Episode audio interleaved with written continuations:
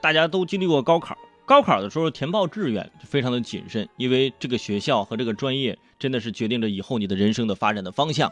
很多朋友呢就很慎重填了这个志愿，有些人呢就发现自己填的志愿跟自己上的学的不一样。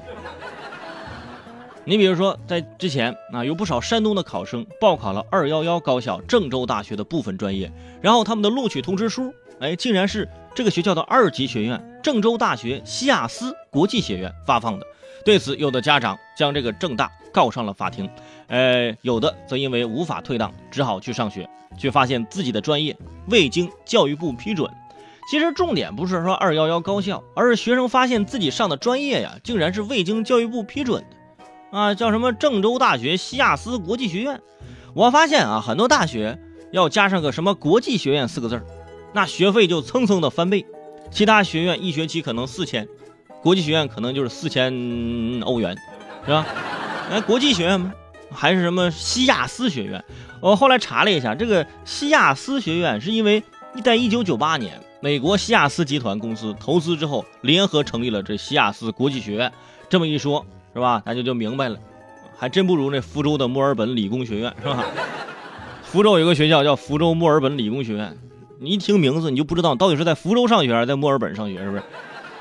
但是毕竟人家是吧，人家叫墨尔本，你这还是是个地方名字。你叫西亚斯，这听着就感觉像啊，像希腊神话里面一个人物，你知道吧？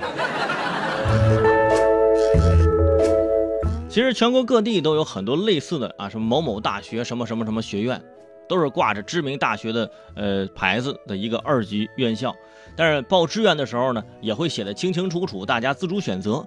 所以，我们应该注意的是，在招生的时候啊，他们是否做出了虚假承诺和误导，包括啊上了这个三本就能拿到二幺幺的毕业证啊，这是优惠大酬宾啊，上三本送一本，哇，哪有这样的好事儿，是不是？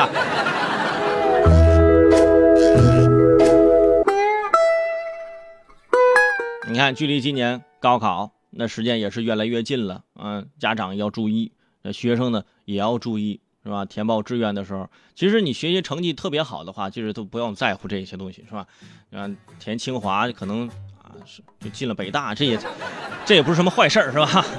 啊？就是就怕有些朋友呢，就是分数呢不是特别高啊，就在一些啊这个这个标准线上上下徘徊的这些朋友，最后这段时间一定要多多努力，是不是？你看。万一你去上了什么这个西亚斯学院啊，没必要跑到郑州去上一个西亚斯什么什么学院，对吧？